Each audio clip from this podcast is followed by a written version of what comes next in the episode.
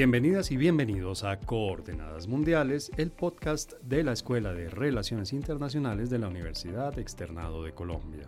Estamos lejos de alcanzar la paridad en la participación de las mujeres en el poder. Esto es particularmente palpable en los cargos de decisión política, dentro de los que se incluye, por supuesto, la política exterior. A pesar de que las mujeres gozan formalmente en Colombia de ciudadanía plena desde 1954, cuando se les reconoció el derecho a votar, su participación efectiva en el poder político de nuestro país sigue siendo de lejos mucho menor que la de los hombres. En las relaciones internacionales y en la política exterior, el panorama no es diferente. En nuestro país ha habido hasta ahora siete ministras de Relaciones Exteriores, la primera de las cuales ocupó ese cargo hace más de 30 años. Noemi Sanín en 1991, María Emma Mejía en 1996, Carolina Barco y Saxon en 2002, María Consuelo Araujo en 2006, María Ángela Holguín en 2011, Claudia Blum en 2019 y Marta Lucía Ramírez en 2021. Sin embargo, como lo analizaremos en este episodio, una cosa es que una mujer ocupe un cargo de decisión y otra que impulse desde allí una agenda realmente feminista. A pesar de la participación cada vez creciente de las mujeres en ese ministerio, difícilmente se podrían encontrar elementos feministas en la agenda exterior colombiana. Pero al parecer eso está a punto de cambiar. La actual Cancillería, dirigida por un hombre, ha anunciado reiterativamente que tiene el feminismo como uno de los ejes de su agenda. Con esta decisión parece inscribirse dentro de una tendencia que comenzó en 2014 cuando Suecia anunció que la suya sería en adelante una política exterior feminista. A esta corriente se han sumado varios países europeos, el más reciente es Alemania y también países latinoamericanos. Para analizar la participación actual de las mujeres en la política en general y en las relaciones internacionales en particular, y qué tan feminista puede ser en realidad la política exterior del gobierno colombiano actual, nos acompañan Lina Luna, Sofía Pérez Gil y Valeria Acl.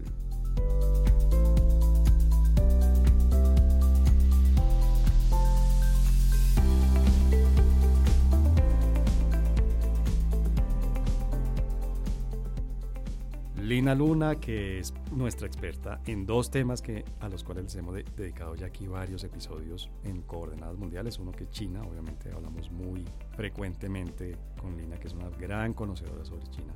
Eh, hablamos de ese país, de su emergencia, de su surgimiento como superpotencia, primero potencia regional, ahora como potencia mundial prácticamente ya, y económica y política y bueno. Pero hoy pues nos viene acompañando a hablar de este tema, del cual también ya habíamos tenido una conversación con Lina en un episodio anterior. Lina, muchas gracias por aceptar esta llamada, esta invitación. Muchas gracias, César. una alegría siempre estar aquí. Muchísimas gracias por la invitación. Y Sofía, que nos acompaña por primera vez. Esperemos que obviamente no sea la única. Sofía, gracias por venir aquí hasta el estudio. Además, bienvenidísima.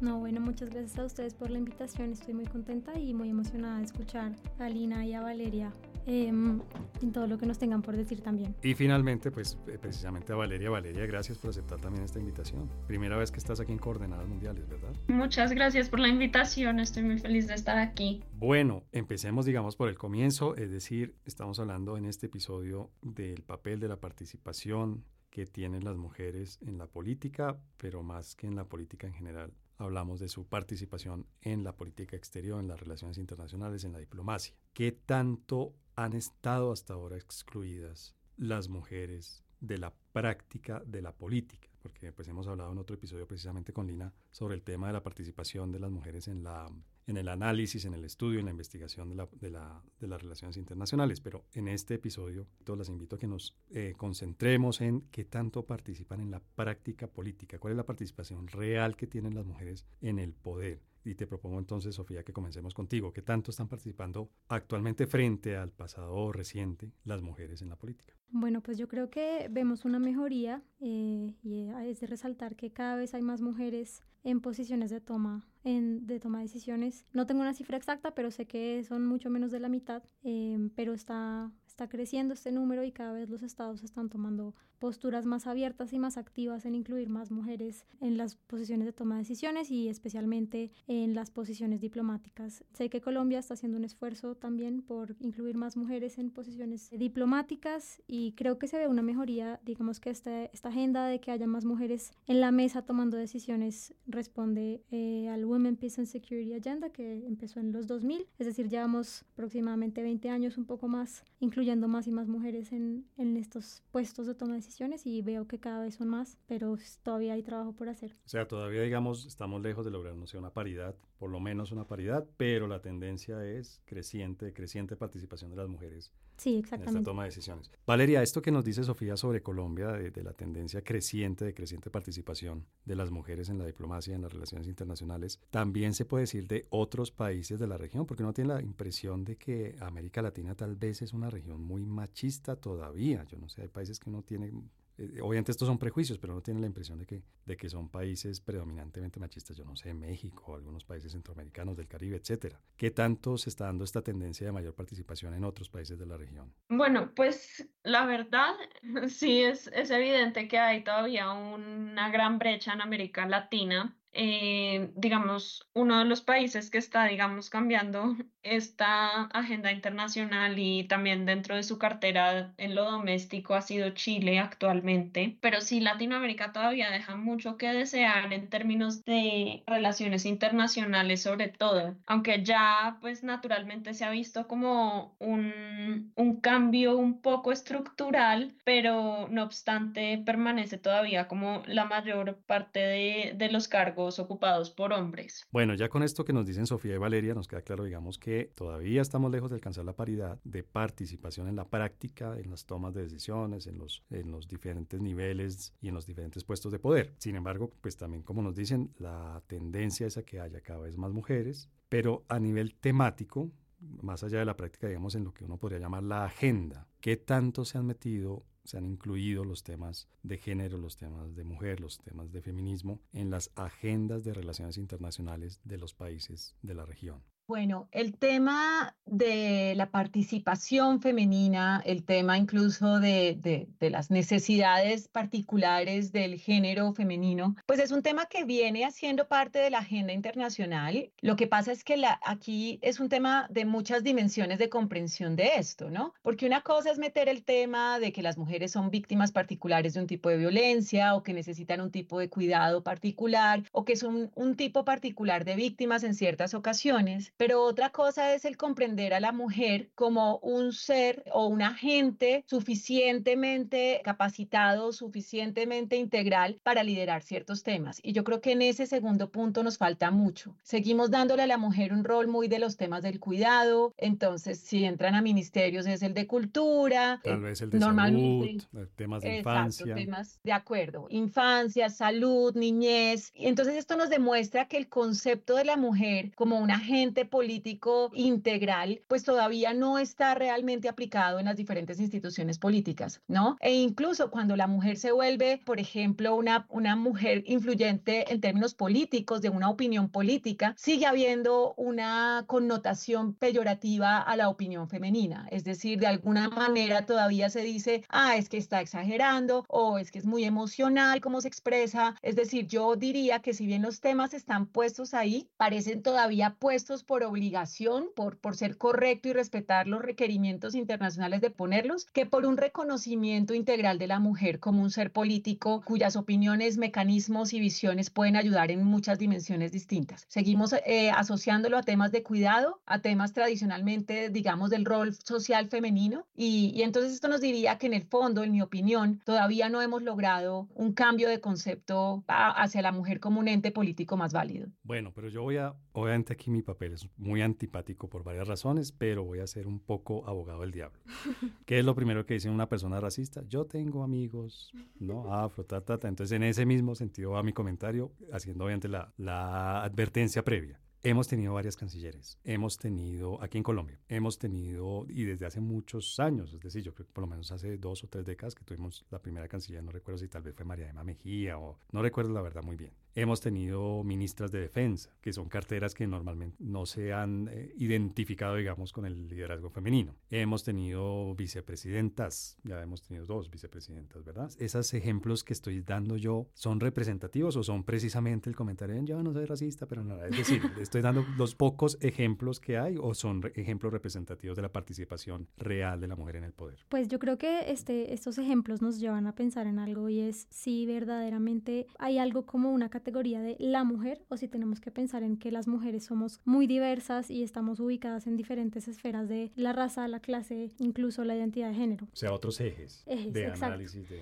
Exacto, y a esto es a lo que nos referimos cuando hablamos de interseccionalidad o eh, un feminismo interseccional. Lo que pasa muchas veces, y esta es una crítica que se le hace a lo que a veces se llama feminismo liberal, es que se cree que cuando una mujer llega a una posición de poder está en la capacidad de representar los intereses de todas las mujeres. Y esto en general no es cierto, es decir, si nosotros nos ponemos a evaluar los tipos de mujeres que llegan a estas posiciones de poder, casi siempre nos vamos a encontrar mujeres blancas, mujeres con una educación profesional, que han tenido, digamos, unas oportunidades a nivel socioeconómico y que seguramente no siempre representan los intereses de todas las mujeres y especialmente de las mujeres racializadas, las mujeres indígenas, las mujeres migrantes, etc. Incluso muchas de estas mujeres no se identifican con el feminismo como un parámetro ético, como el feminismo como un movimiento político. Entonces, sí hay mujeres ocupando estos cargos, pero sí debemos preguntarnos si verdaderamente estas mujeres representan los intereses de todas las mujeres o si muchas veces, ¿qué pasa? Las mujeres tienen que tener ciertas conductas y responder a ciertas agendas para poder romper techos de cristal, ¿cierto? Entonces, en una sala llena de hombres llega una mujer y tiene que asumir ciertos comportamientos, ciertos roles, ciertos discursos para poder ocupar un lugar en la mesa. Entonces, muchas veces lo que pasa es que no es tan posible y no es tan fácil que, que una mujer en una posición de poder cambie una estructura de violencia contra las mujeres o de discriminación contra las mujeres. Y por eso es que hay que ir más allá de solamente tener mujeres en puestos de toma de decisiones. A ver si estoy entendiendo bien, Valeria, a ver si tú me das una, una mano, una, me ayudas a ver si estoy entendiendo bien. Entonces tenemos, por el lado de la participación, pues sí hay una tendencia de cambio, pero todavía estamos lejos de la paridad, que ya lo hemos dicho varias veces, perdón la repetición. Pero además Sofía nos, nos dice, mire, pues sí, sí es cierto que han llegado, pero no siempre llegan las mejores condiciones, digamos, a ejercer el poder y a ejercer estos cargos de dirección. Y Valeria, yo, yo pregunto, digamos, y, y basado también en lo que dijo Lina hace unos minutos, cuando una mujer está en un cargo de poder, de esa mujer se espera, yo sé que esto es muy antipático, pero se espera que, uno, puede ser y o puede ser o, que tenga una mirada de mujer, una mirada femenina sobre cualquier tema. Si vamos a hablar de la guerra, es una mirada femenina sobre la guerra. Si vamos a hablar del desarrollo económico, del desarrollo de infraestructura, vamos a tener una mirada de mujer sobre, sobre estos temas o vamos a tener una mujer que llega a representar los intereses de las otras, de las mujeres en general o vamos a tener una mujer que llega con una mirada de temas que tradicionalmente, como dice Lina, son las que se le asignan a las mujeres. El cuidado, bueno, estos de los que ya nos habló Lina. ¿Tú qué crees que es lo que pasa en la práctica? Las mujeres llegan a defender los intereses de todas las mujeres, llegan con una agenda femenina de temas que tradicionalmente se, se, vinculan con las mujeres o llega con una mirada femenina que enriquece cualquier tema, incluyendo unos que están muy lejanos, digamos, de esa órbita que tradicionalmente se le ha concedido a las mujeres. Bueno, pues quisiera empezar por decir que no, que una mujer suba a un cargo no necesariamente quiere decir que traiga una perspectiva feminista. Esto naturalmente, pues porque está, estamos envueltos en un sistema patriarcal que demanda pues ciertas expectativas y ciertos comportamientos de las personas y mm, pues el tema, digamos, de, por ejemplo, si llega una mirada como un poco más feminista al poder, esto inmediatamente comienza a despertar cierto tipo como de sospecha, cierto tipo como de reservas e incomodidades. Yo creo que la mirada femenina está, o sea, es necesaria en el poder, ya que pues como la mirada un poco patriarcal ha estado como en durante tantos años en monopolio de ese poder, se hace necesario, digamos, obtener como distintas perspectivas. Y ya que mencionabas el tema de la guerra, eh, naturalmente se puede observar que, por ejemplo, pues un hombre tiene como una mirada bastante bélica sobre la guerra. Y eso, digamos, en realidad, pues la guerra también es un invento masculino. Y eso, digamos, pues trae como ciertas expectativas también a las mujeres. Entonces, una mujer en el poder se tiene que comportar de cierta manera, tiene que ser complaciente, tiene que hacer tal cosa. Digamos, pues el, caso más relevante creo que ha sido Margaret Thatcher con respecto a su voz en el poder. Por ejemplo, ella tuvo que entrenar su voz para que su voz sonara como más grave y por ende tuviera más autoridad. Hoy en día, digamos, ese querer tratar de encajar en ciertos moldes y expectativas del patriarcado creo que están un poco mandados a recoger. De hecho, hoy en día como que se admira mucho la feminidad, lo, lo que es como tradicionalmente considerado como femenino en el ámbito de poder y, pues no se esconde tanto como solía hacerse, por ejemplo, en los años 80. Hoy en día contamos como con figuras como Alexandria Ocasio Cortés, que digamos han roto este paradigma de sobriedad y eh, masculinización para, digamos, encajar en el poder. ¿Y tú compartes esa, esa visión de Valeria, Lina? Las mujeres para poder ejercer el poder tienen que o masculinizarse o corresponder a lo que los hombres y el, y el sistema esperan que sea el comportamiento de una mujer. Absolutamente. De hecho, podemos dar ejemplos muy cercanos acá, eh, ¿no? Apenas la alcaldesa de Bogotá, Claudia López, levanta la voz, entonces todo el mundo empieza a decir que es una chillona y que qué necesidad tiene de hablar así, porque no se espera de una mujer que alce la voz o que hable directamente, ¿no? Entonces automáticamente las críticas van desde ese lugar. O por ejemplo el hecho de que nuestra vicepresidente, que si bien está ahí, sea una vicepresidente que creo en ella se cruzan varias de estas intersectorialidades de las que, que hablábamos ahorita con Sofía, pues también llevó a, ay, ahora nos toca ver a una mujer mal vestida, de mala clase, que no corresponde que esté ahí. Es decir, hay un montón de críticas adicionales que suceden cuando esa mujer no responde a ese molde. Porque si vemos las otras personas que tú citaste en términos de vicepresidentas o incluso la ministra de, de Defensa y demás, son mujeres cumpliendo un rol que le es útil al patriarcado. Son mujeres además que siguen el mismo patrón de ser, de, de tener ciertos privilegios que las llevan a llegar a ese lugar y que por lo tanto se les perdona el hecho de ser mujeres porque finalmente están encajando en el perfil. Y desafortunadamente de eso es un tema que después las mujeres mismas empiezan a cuestionarse, ¿no? ¿Qué tengo que hacer para que estos temas, esta agenda mía que yo quisiera que llegara adelante, llegue? Entonces me toca jugar en términos masculinos, me toca, sí, como adaptarme al modelo hasta que logro llegar a un lugar de poder y cuántas son las que pueden decir que llegaron a ese lugar de poder y lo lograban. Por ejemplo, hay un caso bastante interesante de una mujer en España que logra finalmente ser elegida como alcaldesa y que ella, de hecho, en, en sus estudios lo que está haciendo ahora precisamente es explicar lo que es como mujer llegar a esos puestos de poder en esa estructura patriarcal, porque una de las grandes sorpresas para ella al llegar a ese puesto fue darse cuenta que entonces la respuesta de los hombres acostumbrados al manejo masculino del poder en esa alcaldía fue un poco entonces pedirle a ella o esperar de ella que se acostara con ellos, literalmente. Sí, es decir, tú estás ahora en ese poder, demuéstrame que aún puedo tener sobre, poder sobre ti y yo entonces lo que hago es acosarte sexualmente para que de alguna manera se pueda manejar eso. El tema es mucho más profundo que, que simplemente decir es que hay mujeres que han llegado aquí o allá, ¿sí? El punto es cuando no nos sorprenda que sea una mujer la que está ahí o que no haya unos, unos, unas sobreexigencias por el hecho de que es mujer y no hombre la persona que está ahí. Entonces, hoy en día una de nuestras ministras llega usando tenis a una reunión, entonces es terrible, como no usa tacones, cómo es que está vestida de esa manera, mientras que si fuera un hombre sería chistoso y ya está, ¿no? Entonces, esa sobreexigencia es un resultado del patriarcado y obliga a que para una mujer no solamente sea más difícil llegar a ese lugar de poder, sino que además necesite cumplir ciertos requisitos para que sea aceptada en ese lugar. El día que la visión femenina o que la, se acepte la presencia femenina como algo eh, equitativo en ese lugar, ese día ese tipo de requerimientos no van a ser, eh, digamos, no, van a, no van a notarse porque da la misma si es hombre o mujer, lo importante es que está ahí cumpliendo un rol específico. Y estamos, creo yo, en América Latina y en Colombia en particular, muy lejos de, ese lugar todavía. ¿Tú coincides, Sofía, con Lina? Estamos muy, muy lejos de eso. Realmente, a pesar de lo que se ha avanzado, a las mujeres se les, se, se les evalúa sus capacidades de una manera muy diferente que a los hombres, se les evalúa su desempeño de una manera muy diferente. ¿Cuál sería, digamos, la, la solución para eso? Una, una, mirada, como dice Lina, en la que no nos importa si es hombre o mujer, algo así como, no sé, como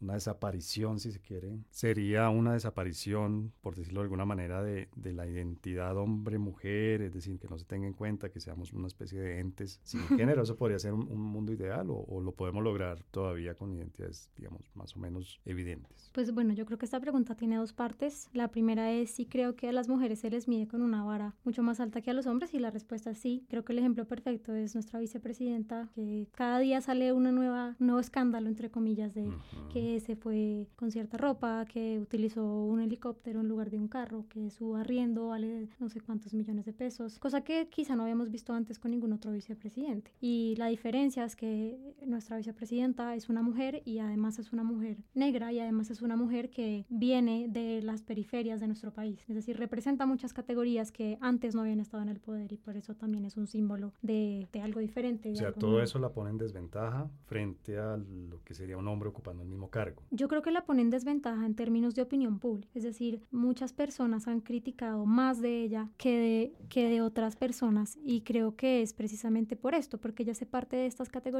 que la gente, digamos, en, en ciertos modos de racismo, de clasismo, de sexismo, no quiere ver una, una persona como ella en el poder, porque hay unos sesgos muy fuertes y estas personas se sienten muy incómodas viendo una persona como ella en el poder. Y en cuanto a la segunda parte de la pregunta, y es si nosotros podemos aspirar a un mundo en el que hombres y mujeres seamos como entes a género, por así decirlo. Pues no sé si eso sería lo deseable. Digamos, la primera parte de esa pregunta es, ¿eso es deseable o, es, deseable. O, es algo indeseable? Yo creo que hay diferencias eh, filosóficas. Eh, algunos feminismos, por ejemplo, los feminismos basados más en la teoría queer dirán, sí, este es el objetivo, ¿cierto? Que las personas solo seamos personas y nuestro sexo sea irrelevante para nuestro desarrollo personal. Algo similar se dice sobre la raza también, ¿no? Sí, también, también, eh, pero eso ha sido muy cuestionado y, esta idea de yo no veo la raza ha sido muy criticada. Yo, no veo el color. yo no veo el color es algo muy criticado porque es invisibilizar un poco que existe una diferencia en el trato y creo yo que feminismos más basados en lo material y en el cuerpo y en el sexo dirán que es imposible no reconocer que hay una diferencia sexual entre hombres y mujeres. Lo que sí queremos es que esta diferencia sexual no determine la profesión o los deseos que una persona debe tener, ¿cierto? Porque lo que pasaba antes es que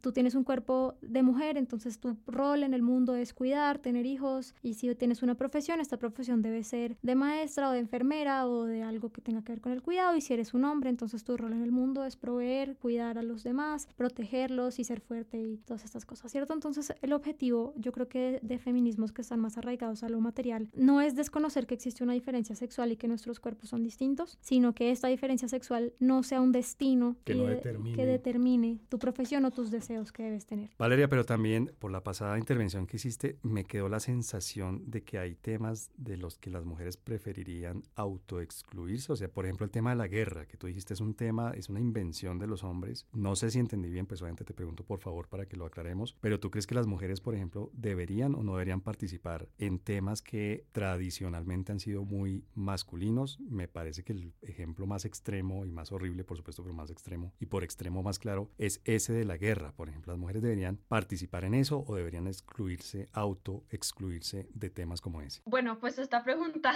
creo que sí está muy, muy complicada y muy extrema, pero bueno, sí, como mencionaba, la guerra es un invento masculino y del patriarcado y naturalmente pues los valores de la masculinidad han estado también muy asociados a la guerra, ¿no? Lo beligerante, la vigorosidad, la estrategia, etcétera, etcétera. Todos esos valores, digamos, han estado muy asociados también a la identidad masculina. Las mujeres pues claramente pueden ir a la guerra, pueden, o sea, no hay nada que las mujeres no, no puedan, digamos, hacer eh, en comparación con los hombres y también pues en cargos políticos pues naturalmente pueden ejercer, digamos, ciertas estrategias para temas de seguridad y defensa. Pero sería conveniente que lo hicieran en, esta perspectiva que tenemos en este episodio es de la participación de las mujeres en el poder. Sería conveniente que las mujeres participaran en todos los espacios que normalmente han sido exclusivamente masculinos. Claro que sí, o sea, incluida la guerra. Y yo creo que las mujeres tendrían un, digamos, acercamiento diferente. Lo que vimos, por ejemplo, en lo ocurrido con la pandemia, en la las gestiones de la primera ministra de Nueva Zelanda, eh, la gestión de la primera ministra de Taiwán, ahí como que pudimos observar, digamos, en este micro escenario de pandemia, cómo, digamos, las mujeres, estas mujeres lograron establecer cierto tipo de resiliencia ante su población a través de la empatía y la compasión. Pero ahí estamos volviendo a temas de pues cuidado, ¿no? Del cuidado, quiero decir. que nos mencionaba Lina hace un rato del cuidado. Pero digamos, en temas que no son de cuidado, sino son de, de temas del cuidado de la reproducción, que tanto Lina como tú, como Sofía nos ha mencionado. Pero estos espacios que son, como tú los dices, invenciones masculinas, la guerra. Pues sí, y hoy en día también, digamos, los espacios de guerra también han evolucionado. No, mm, ya no son como estos espacios de Goliat contra David, sino, por ejemplo, pues se han vuelto más tecnológicos. Entonces yo creo que también hay que pensar como en términos de estrategia respecto a, lo femenino y a lo masculino, cómo se abordan, digamos, en estas nuevas guerras. Y yo creo que pues esta idea tradicional de la guerra, de pues lo beligerante, lo agresivo, está cambiando y creo que pues las mujeres obviamente pueden ser agresivas, las mujeres obviamente pueden ser beligerantes, pero también me pregunto cómo entonces en estos nuevos escenarios de, de nuevas guerras, pues cómo será, porque en cuanto digamos a vigilancia, espionaje, yo creo que también van a cambiar, a cambiar esas dinámicas, digamos, de guerra. Claro, Lina. Bueno, yo ahí debo decir varias cosas, porque además creo que la forma en la que está planteada la pregunta me parece bastante interesante, porque ese es precisamente el debate que se ha dado históricamente para excluir a la mujer de todo. Este es un tema de hombres, ¿debería una mujer entrar acá? Este es un espacio masculino, ¿debería una mujer estar aquí? Mejor dejémosla fuera porque esto podría ser muy duro para ella, eh, mejor que no opine porque, porque no entiende bien de qué se trata. Ese ha sido precisamente el argumento masculino en desde el medioevo hasta hoy para determinar en qué aspectos las mujeres, bueno, y antes me imagino obviamente, para determinar en, qué, en dónde caben las mujeres y en dónde no caben. Y resulta que el mundo es de hombres, mujeres, niños, de, de todos. O sea, en no puedes excluir a la mujer del mundo, mejor dicho. Y sí, el mundo tiene espacios de poder más masculino, espacios más patriarcales, etcétera, etcétera. Pero eso no significa que hay que excluir por naturaleza a la mujer de alguno de ellos. Todo lo contrario. El mundo está chueco desde que hemos excluido la, visión femenina de absolutamente todo en todos los aspectos. Y si hablamos de poder, por ejemplo, y creo que a eso le apuntaba un poco Valeria, sí, la forma de las mujeres de ejercer el poder puede diferir de la del hombre y eso no hace que una forma sea más válida que la otra. La forma, incluso, si habláramos en términos de guerra, el hombre es de ir a matar al otro cuerpo a cuerpo y la mujer es más una guerra psicológica, por ejemplo. No significa que no tengan los dos una forma de pelear la guerra y demás. Entonces, como que reducir eso a perfiles específicos de es que acá la mujer debería ser excluida o no. Creo que todo lo contrario y creo que el, asunto deberíamos verlo desde el otro lugar. En la medida en que la mujer participe de forma más activa, más, digamos, eh, auténtica además, o sea, que no tenga que jugar a ser hombre para participar ahí en los diferentes espacios políticos, va a ir transformando las estructuras políticas y de poder eh, nacionales e internacionales, porque automáticamente al incluir esas otras formas, esas otras visiones, pues el mundo se va a ir transformando y ahí, ahí entonces me estoy volviendo más constructivista claramente en esta postura, pero creo que es hacia el otro lado. El hecho de que esto ya sea así y sea una construcción patriarcal no necesariamente significa que deba excluir entonces a las mujeres o a los transexuales o a la comunidad LGTBIQ y demás de sus espacios. Al contrario, en la medida que los integre, va a darse esa transformación de las estructuras, los escenarios, las organizaciones y demás de forma más orgánica que los haga más acordes al mundo real, ¿no? Porque el mundo no es un mundo de hombres y, eso, eso creo que lo tenemos claro. Es eso lo que diría en ese sentido.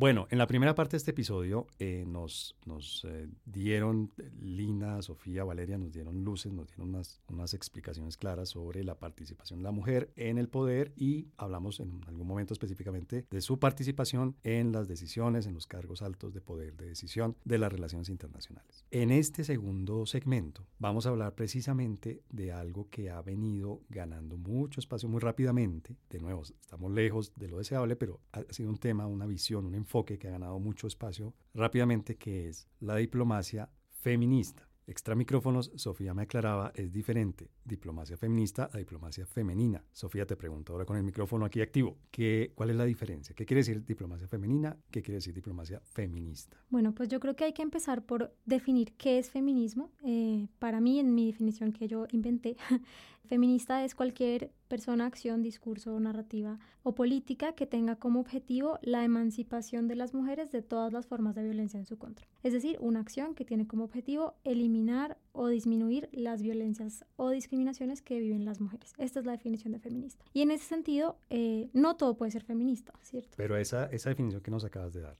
serviría para explicar qué es la diplomacia feminista. En ese sentido, a, eso iba, diplomacia feminista es la diplomacia o la política exterior que tiene como objetivo la eliminación o disminución de las violencias y discriminación contra las mujeres. Lo que uno podría llamar diplomacia femenina ¿Qué sería? Y una diplomacia femenina sería una diplomacia en la que hay participación de mujeres. Como decíamos antes en, el, en la parte anterior del podcast, que una mujer esté en un puesto de toma de decisión de poder no quiere decir que las políticas que se vayan a tomar sean feministas. Es decir, que contribuyan a la eliminación de la violencia. Exactamente.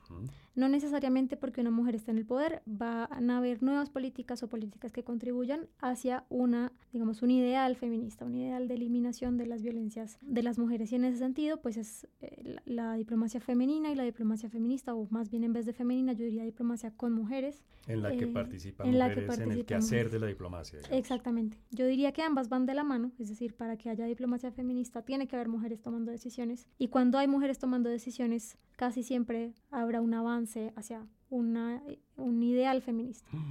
Yo soy un poquito más pesimista sobre eso. Es que más adelante hablamos de eso porque cuando lo estabas diciendo, perdón, cuando lo estabas diciendo de una, se me vino a la, a la mente, a la memoria, varias mujeres que han tenido cargos de poder y que no han contribuido. Yo te digo, desde mi ignorancia y desde mi visión de hombre, heterosexual, cincuentón, bla, bla, bla, difícilmente diría que contribuyen a eso que tú, que tú nos explicas que sería la, la diplomacia feminista. Lina, uno, de nuevo desde mi ignorancia y desde mi sesgo total de género por, por lo que soy, uno tiene la impresión de que estas visiones y estos enfoques casi siempre vienen o de América del Norte o de Europa. ¿De dónde viene este tema, este enfoque de la diplomacia feminista? Bueno, sí, claramente el asunto, si, miramos la historia un poco del movimiento feminista como tal, sí, el tema general del acceso de la mujer a ciertos escenarios de poder y de la relación transnacional, digamos, entre diferentes movimientos, como por ejemplo en su época, pues el movimiento que buscaba eh, el acceso al voto y, y ese tipo de participación, sí podemos identificarlos en principio como temas que se generan más en Europa y en Estados Unidos, pero además toca aclarar también que provinieron de alguna manera también de una tradición que guardaba igual sus clasismos y sus exclusividades, es decir, fueron movimientos mayoritariamente de mujeres blancas privilegiadas y por eso es que hoy en día hablamos de muchos otros feminismos en términos de cuando ya son mujeres negras, por ejemplo, o, incluso en América Latina ya hablamos del feminismo decolonial, precisamente con esa idea de que esa idea del rol de la mujer que se está vendiendo desde esos feminismos hacia acá está excluyendo o, viene también como con ese tinte colonizador eh, anterior y que por eso es necesario generar los propios relatos desde acá. Entonces, eh, como te das cuenta, el tema no tiene una sola cara, sino que precisamente cuando hablamos de diplomacia feminista, por ejemplo, ahí también entran varias, varias, varias dimensiones del tema, ¿no? Una cosa es la diplomacia feminista desde, generada desde Europa o desde Estados Unidos y otra muy diferente la que se está generando desde, eh, por ejemplo, América Latina, América del Sur hacia América Central. Y sí creo que es fundamental que tengamos esto en mente. No es una, un tema universal, es decir, claro, en general es eliminar, erradicar las violencias contra las mujeres e ir deconstruyendo el patriarcado, pero la experiencia de ser mujer colombiana es muy distinta a la experiencia de ser mujer española o italiana. Entonces, la causa está ahí, pero las formas y digamos el, el objetivo va a transformarse dependiendo de la zona y las condiciones de las mujeres que participan en ellos. Y pregunto, de la realidad, de las condiciones de la cultura local, todo esto se, se tiene que tener en cuenta para, para, no sé si la palabra sea adaptar o más bien adoptar una, una diplomacia feminista. Valeria, ¿qué tanto hay que incluirle mm, elementos, factores locales en términos de cultura, de, lo que es la sociedad, por ponerle nombre propio y, vamos a ser específicos, colombiana, frente a una visión que tal vez creo que surge en Suecia, ¿no? El tema de la diplomacia feminista, me, confirma aquí Sofía que sí. Eh, Valeria, ¿hay, ¿es posible hacer una adaptación de eso o hay que arrancar de cero y vamos a crear nuestra propia versión de la diplomacia feminista? Pues sería lo deseable, ¿no? Eh, partir desde una perspectiva propia, porque cada caso es diferente y también venimos como acostumbrados a venerar, digamos, esas herencias de que nos ha traído el norte global respecto a, digamos, la cosmovisión, como tantos, tantos temas que, que suelen ser como glorificados, sobre todo observo mucho como que acá en Colombia y en Latinoamérica también en general se tiende como a considerar legítimo algo que viene como de afuera, mientras que algo que surge acá como que es primero observado con, con recelo y no es como tan ampliamente aceptado, mientras que al obtener, digamos, esa legitimidad y ese reconocimiento en un norte global, es más fácil, digamos, implementar ciertas cosas como perspectivas internacionales o tal vez como tecnologías, etcétera, etcétera. Entonces, sí pienso que es necesario comenzar, como decía Lina, sobre la decolonialidad, tener, digamos, esa perspectiva un poco más desde la agencia local y no, no tanto, digamos, desde la espera a ser reconocido o ser validado por un norte global. Sofía, y en la práctica, digamos, ¿cuál sería un ejemplo de, de elementos de una diplomacia feminista? Porque, digamos, ya nos, nos dejas claro con la definición que nos diste que es un magnífico marco para entender esto, que es maneras de eliminar la violencia contra las mujeres en, en, la práctica de la diplomacia. ¿Qué significa eso? ¿Nos puedes dar un ejemplo? Bueno, pues yo creo que eh, si bien lo que dice Valeria es cierto, hay que crear una política exterior feminista desde Colombia y para Colombia, que es un contexto muy distinto al sueco. La política exterior feminista sueca eh, es un marco maravilloso y muy fácil de aplicar. Es decir, la política exterior feminista sueca está diseñada para poder ser adoptada por cualquier Estado que quiera adoptarlo. Y también han hecho cierto marketing, por decirlo así, para promover esta política exterior. Y eh, esta política se basa en las tres R's, que son rights, derechos, resources, recursos y representation, representación. Entonces, e, esta política exterior feminista está basada en la protección de los derechos como política exterior, es decir, ya no como política doméstica, sino como política exterior. Vamos a hacer una política exterior en la que instemos y promovamos la defensa de los derechos humanos sexuales y reproductivos de las mujeres, en la que destinemos recursos eh, de nuestra política exterior para proyectos de salud, para mujeres, eh, la defensa de las mujeres de situaciones de conflicto, acceso a la justicia, este tipo de cosas, y además representación, que era lo que veníamos hablando antes, las mujeres tienen que estar representadas en términos de toma de decisiones, pero no solamente un tipo de mujer blanca privilegiada, como decía Lina, sino todos los tipos de mujer que puede haber en una sociedad representan cada una los intereses de su propia comunidad. Entonces tienen que estar representadas. Entonces vemos, por ejemplo, en los lineamientos que salieron nuevos de la política exterior feminista de Alemania, que salieron esta semana, por ejemplo, vemos cosas nuevas como, por ejemplo, el control armamentista feminista. Y uno podría decir que, pues, que, ¿cómo así que control armamentista feminista? Permíteme, ¿cómo así que control armamentista feminista? Está interesante, ¿cómo es eso? Eh, lo que dicen estas políticas de política exterior alemanas es que la industria armamentista alemana tiene que estar controlada para que estas armas no hagan daño a las mujeres. Es decir, que el comercio de las armas alemanas ya no sea utilizado en detrimento de la vida, seguridad y salud de las mujeres. Eso suena muy bien, pero eso tiene, perdón, qué pena, es que yo soy pesimista. Eso, eso, tiene, desde tu punto de vista, obviamente, eso, eso tiene futuro, eso, eso se puede volver realidad, quiero decir. Yo voy a decir algo que quizás sea polémico, y es que muchas veces las políticas no tienen como objetivo acabar una situación, sino hacerla más difícil. Okay. Por ejemplo, tomemos el caso colombiano donde tenemos criminalizada y penalizada la violencia doméstica, ¿cierto? Sabemos que esto es un problema cultural que muy difícilmente va a acabar, a pesar de estar penalizadas, siguen sucediendo. Exactamente. Pero el hecho... miles, miles, millones de casos diariamente y están normalizados. Pero el hecho de que exista una política que busque acabar con ella implica una disminución de los casos, una facilidad para el acceso a la justicia y una mejoría en la calidad de vida de las mujeres. Entonces yo creo que que haya una política, que haya un intento y una motivación para llegar a eso, ya es un avance en términos de política exterior feminista. ¿Tú coincides con Sofía, Lina? Es decir, eh, es, por decirlo así, suficiente con que sea una declaración de intenciones, de decir esto es incorrecto, esto es correcto, esto quede muy claramente dicho, o una política exterior feminista tiene también que tener algo que se realice, que se haga realidad. Claro, la declaración, en inicio la declaración es fundamental. Y yo aquí creo, eh, me atrevo a decir la frase maoísta de que se requieren todas las formas de lucha. Es decir, no es que o una o la otra o que eh, esta es más válida que la otra, todas son necesarias. La declaración desde el primer mundo o desde el norte global eh, donde están diciendo, oigan, listo, vamos a seguir con esto, pero que las armas tengan este tipo de alcance o este tipo de uso. El hecho de que empiece a meterse la idea en la cabeza de la sociedad internacional de que no se puede seguir promoviendo cierto tipo de actitudes bajo cierto tipo de negocios o que hay que agregarle una visión diferente a ciertas cosas, ya es un paso hacia adelante. El hecho de que después aquí adentro empecemos por lo menos a decir que no, no es que algo habrá hecho la vieja para que le hubieran pegado, sino que que este, empecemos a decir eso no tiene ninguna justificación y no tiene por qué suceder, pues ya empieza a cuestionar a la gente o por lo menos a llevarla a que si creen lo contrario les cueste más trabajo decirlo en público. Y eso es un pequeño paso, pero es un primer paso que debe ir de la mano de políticas más activas para garantizar que lo que se está promoviendo suceda y hacia allá es donde debe ir un poco el tema de diplomacia feminista, pero también en otros aspectos, y es listo, ¿cómo hacemos para que sea más concreto la libertad sexual y reproductiva de las mujeres? Para que se haga realidad. ¿Cómo para que se haga realidad, exactamente. ¿Cómo hacemos para que eh, dejen de ser eh, ciertas estructuras las que determinan que ciertas cosas sucedan?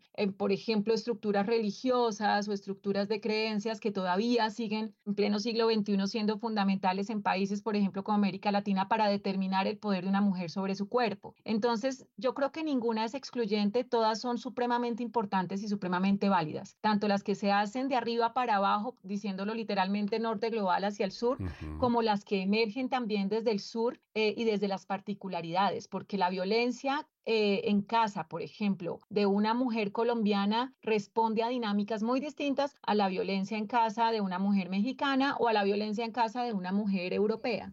Y en todas se presenta y se sigue presentando. Entonces, eh, son, son diferentes dimensiones desde las cuales se toca ir trabajando el mismo tema hasta que finalmente se logre que sea impensable que ciertas cosas sucedan. Valeria, hace un rato tú nos decías que, que pues que obviamente hay una, una clave colonial en todo este tema, pero que nos decía lo deseable es que haya una construcción desde el sur global. ¿Cuál podría decir uno que es un aporte del sur global o debería ser un aporte del sur global a una diplomacia realmente feminista?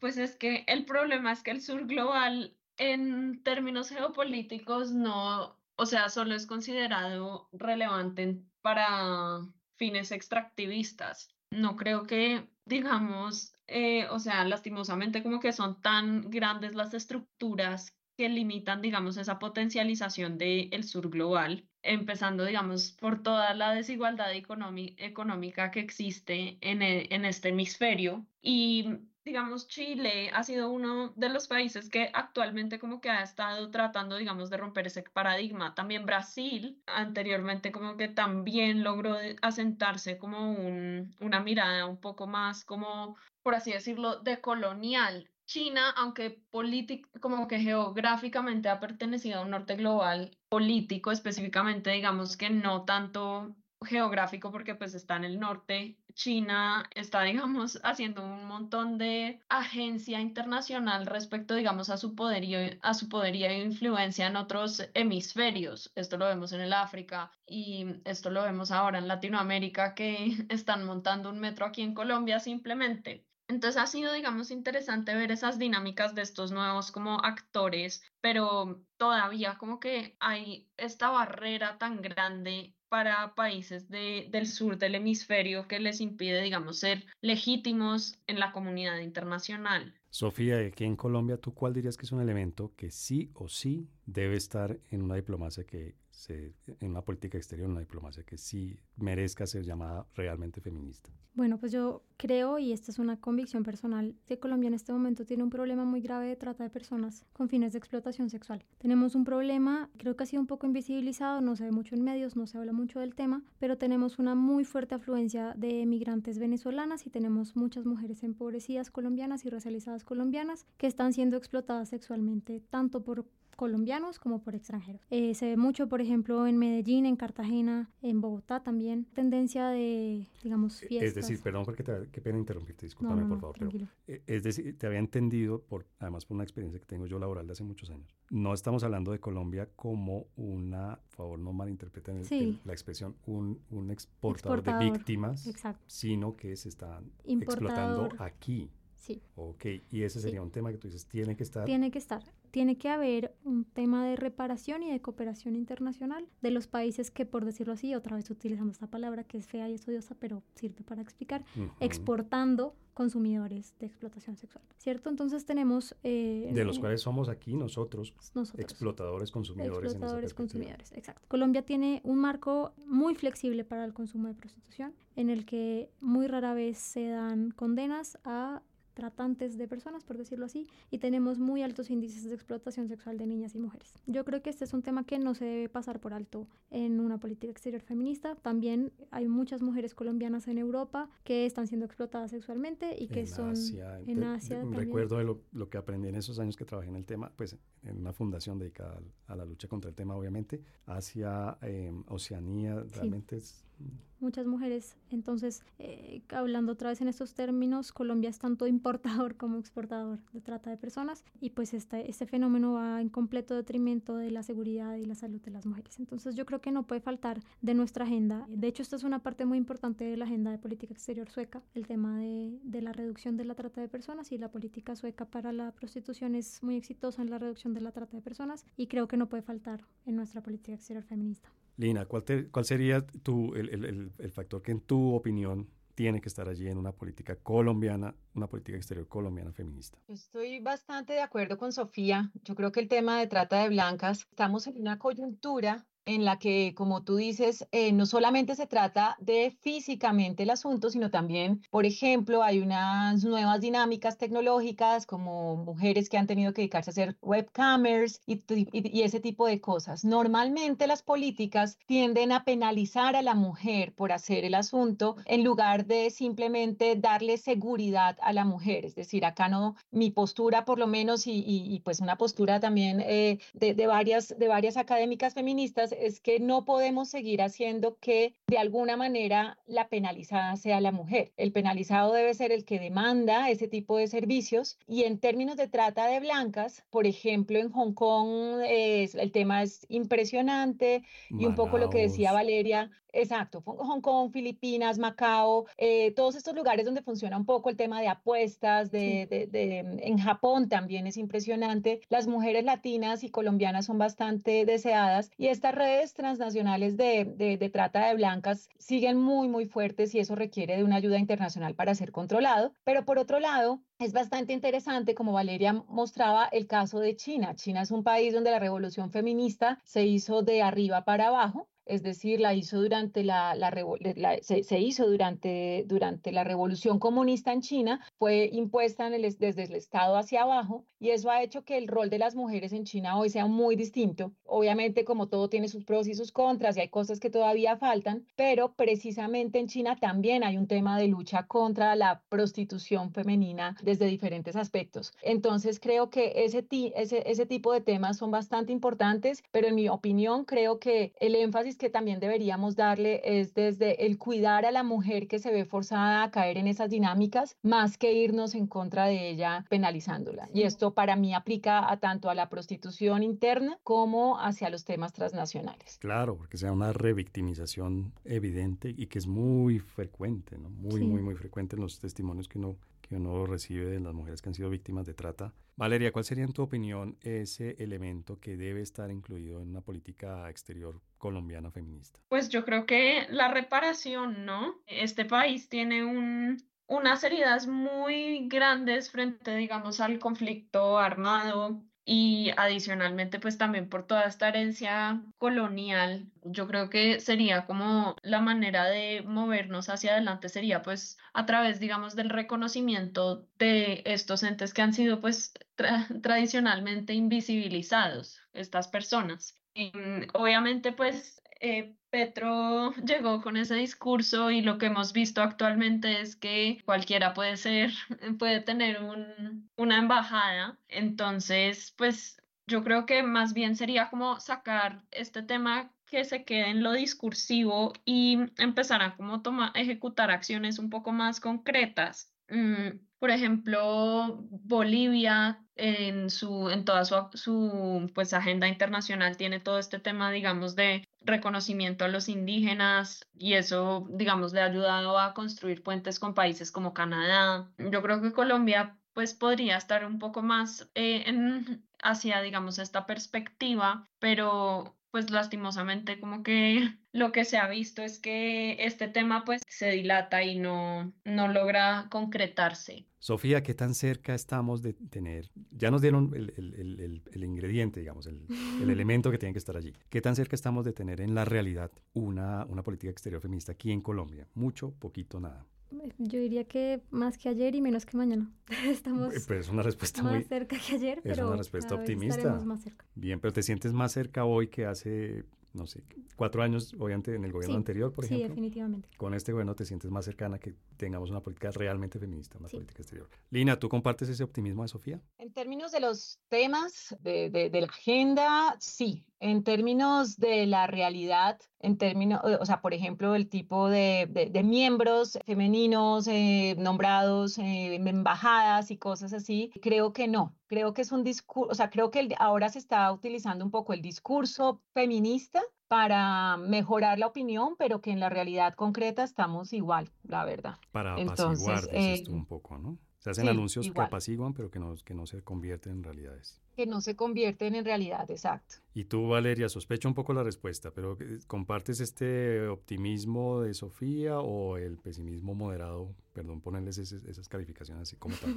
pero el pesimismo moderado de Lina. Yo creo que yo estoy en la misma página que Lina, la verdad. Todavía, pues, queda mucho que recorrer y hay que materializar y concretar las cosas porque sí es muy peligroso que todo se quede como en la idea y en el pro de hacer, digamos, un lavado feminista. De imagen, de fachada. Y para ganar favorabilidad. La recomendación bibliográfica de Coordenadas Mundiales. Bueno, Sofía, ¿cuál sería tu recomendación para las personas que quieran entender más la mirada del feminismo está en la práctica, en el análisis, en el feminismo y las relaciones internacionales y la política exterior? ¿A dónde enviarías tú a estas personas a que encuentren buena información sobre el tema? Bueno, pues yo diría que para las personas que no están nada, nada curtidas en el tema de feminismo, es bueno empezar por leer a Bell Hooks. Bell Hooks tiene muy buenos libros para principiantes para gente como yo que es muy ignorante en el tema, por favor, deletrearlo, ¿cómo se escribe? Bell como campana, B-E-L-L, espacio, hooks como ganchos, H-O-O-N-K-S. Es una, hay que leer esa autora. Hay que leer esa autora. Es una autora que escribe para principiantes, es decir, el, para una persona que... Yo, yo, yo. para una persona que nunca, nunca haya leído sobre feminismo y si ya están un poco más enterados del feminismo, de sus corrientes, de sus debates, les recomiendo leer a Samantha Brennan y especialmente un texto de ella que se llama Recent Works in Feminist Ethics, trabajos recientes en la ética feminista, donde ella hace un resumen de todos los debates éticos que existen en el feminismo hoy en día y de cómo podemos llegar a un punto medio en estos debates éticos. O sea, una recomendación para principiantes, una recomendación para expertos. para, intermedios y expertos. Muy bien. Lina, ¿cuál sería tu recomendación? Bueno, eh, depende del mood en el que se encuentren. Mm. Yo diría que bueno, ahorita, por ejemplo, eh, si quieren, si quisieran ver algo que está chévere en televisión, en Netflix hay una nueva serie que es Lidia Poet, que cuenta un poco también como esa postura de la mujer tratando de llegar a, pues, a, ejercer una carrera tradicionalmente masculina. Es italiana, ¿verdad? Eh, Sobre una mujer que quiere ser eh, investigadora o algo así. Abogada, ah, abogada, quiere ser abogada. Y precisamente lo que me parece interesante y me, y me vino a la, a la, mente es porque son también ella peleando contra los abogados, dándoles argumentos de por qué deberían dejarla ser eh, abogada y ellos dándoles su respuesta de no es esto, es, esto es para hombres, ¿no? Y no para mujeres. También recomendaría un eh, libro de Yuderquis Espinosa Miñoso que se llama De por qué es necesario un feminismo decolonial. Para aquellos que quieran entender un poco más esa perspectiva, no sé, la verdad es que no escuché bien las recomendaciones de Sofía, espero que, que no haya sido este. y si quieren un poco ir a otro lado de la moneda bastante interesante, hay una periodista y una activista feminista china que se llama Xue Xinran. Xue, X-U-E, Xinran, X-I-N-R-A-N que también tiene pues cosas bastante interesantes al respecto. Son diferentes historias de la vida de las mujeres en China. Bien. Y Valeria, ¿tú qué le recomiendas a la gente que quiera enterarse mejor de este tema? Yo recomendaría el libro de Cynthia Enlow de Bananas, Bases and Beaches. ¿Puedes, por favor, deletrear el nombre de la autora, si eres tan amable? Ay, Dios, es que yo soy disléxica, espera, me toca escribirlo. Tranquila, o, recuérdanos el, el, título del libro, por favor. El nombre se escribe C-Y-N-T-H I-A. Sí. Y el apellido se escribe E-N-L-O-E. -E. Bien, ¿el título del libro es? Pues Bananas, Bases y Playas. En español supondría. Y, es, y ese... sí, adelante. Y el documental que pues me parece muy valioso y muy, muy interesante porque es como un reflejo un poco de esas dinámicas entre el norte eh, global saqueador y el sur global es el de DSK, Dominique Strauss-Kahn, está en Netflix. Y pues digo que es un reflejo de estas dinámicas porque es la historia de, de este famosísimo político francés que fue el director del Fondo Monetario Internacional y que estaba justo en campaña para ser presidente de Francia y viola a una mujer inmigrante en un hotel de lujo en Nueva York. Entonces es como ver un poco esas dinámicas, digamos, de esta mirada muy patriarcal frente, digamos, a lo femenino como algo que tiene que ser como saqueado y conquistado. Entonces me, me pareció interesante como ver ese reflejo en esas, en esas como dinámicas de poder. Entonces ese es el que recomiendo. Muchas gracias por tus recomendaciones.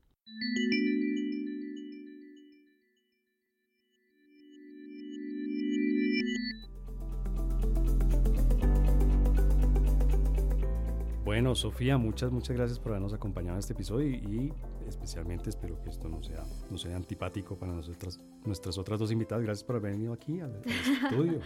Muchas gracias. Muchas gracias por recibirme. Y a ti, Lina, muchas gracias por acompañarnos, que lo haces obviamente muy frecuentemente y nos das muy, muy buena, una mirada muy interesante y muy enriquecedora sobre China y sobre el feminismo. Gracias esta vez por venirnos a acompañar en este episodio. Gracias, gracias a ti por la invitación y como siempre un placer estar aquí. Y finalmente Valeria, gracias, gracias por tu, por tu compañía, tu aporte y habernos dado tu punto de vista sobre este tema. Muchísimas gracias por la invitación. Bueno, y por supuesto también gracias al equipo que hace posible realizar este podcast de Coordenadas Mundiales. Por supuesto estoy hablando de Rafael Piñero, nuestro productor, y Javier Villamil, nuestro técnico de grabación y edición. Y pues obviamente, obviamente gracias también a todas las personas que semana tras semana se enteran de diferentes temas de relaciones internacionales en este podcast. Muchas, muchas gracias.